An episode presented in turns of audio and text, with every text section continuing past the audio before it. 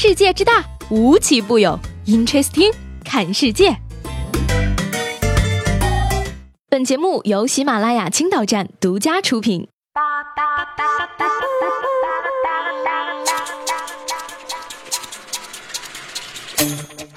欢迎收听本期的 Interesting，我是西贝。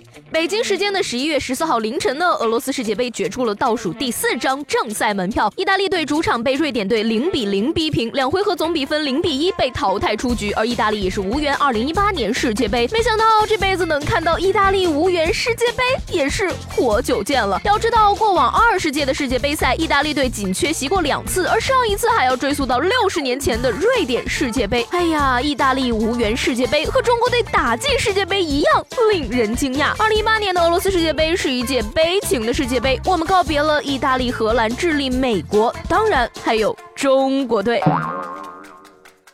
同样是比赛，最近呢，国际乒联德国公开赛，中国男乒的八位选手全部都被淘汰。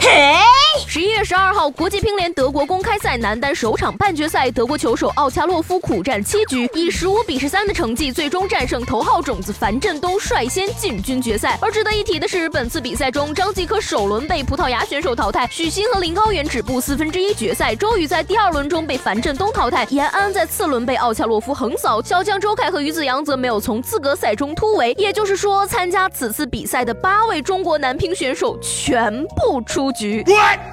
这确定不是在看国足比赛吗？乒乓球比赛，中国队终于不再一家独大。可是该哭还是该笑呢？国乒改革可以说是初见成效了，从此国足不再孤单。作为球迷还能说什么呢？希望国乒再接再厉，争取在亚运会、亚洲杯、亚洲青年运动会、世界大学生运动会上为进前八而努力奋斗。嗯。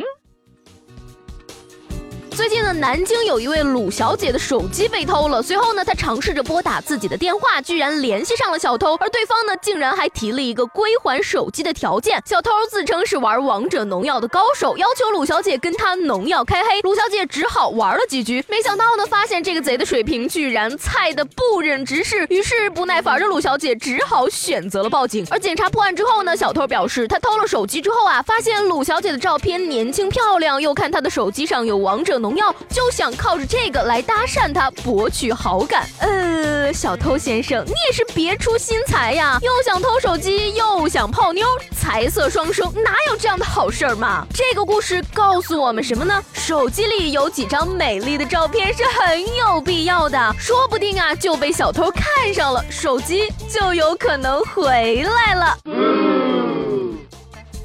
十一是过完了，不过今年的双十一，刘先生过得可是非常的记忆犹新了。刘先生呢，今年三十七岁，家住在厦门，有一份收入可观的工作，而妻子呢，也是月入近万元。三口之家呢，住了一套二百多平米的楼中楼，而在市中心呢，还有一套小的两居室。而今年春节前的一个周末呢，刘先生在家休息时啊，一天之内竟然来了六个快递员，送来了二十七件快递，而这些快递全部都是妻子网购的商品。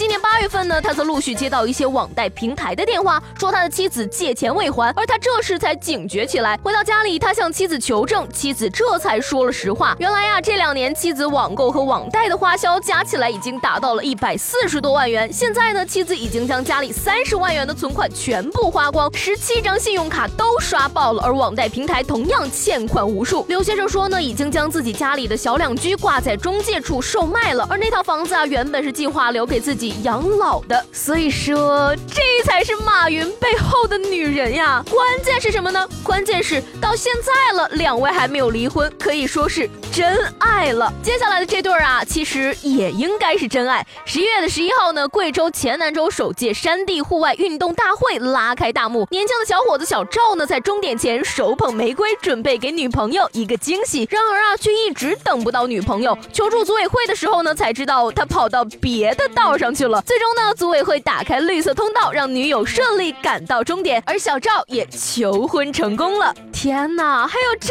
种操作吗？你们有没有想过呀？女朋友可能是这样想的呢。我知道你今天要跟我求婚，所以我故意跑错道了。你怎么还能叫人追我回来呢？震惊啊！男子求婚日，女子就出轨。最近呢，北方的气温呀，可以说是已经进入了冬季模式，而街上的一些年轻女孩子呢，还在穿着八分裤，露着脚脖子。专家称啊，这个大冬天的如此的美丽动人呢，会引起风湿病、骨性关节炎，严重的呢还容易导致痛经和宫寒，引起不孕不育。哎呀，想一想呢，我去年的时候其实也是这样的呀，今年不行了，老了。骚不动了，而我现在对时尚的理解呢，就是保暖为主，把秋衣塞进秋裤，把秋裤塞进袜子里，才是对冬天最大的尊重。在此呢，九零后老年人真诚提醒各位朋友，健康就是啊，年轻时心不在焉，中老年后悔莫及呀。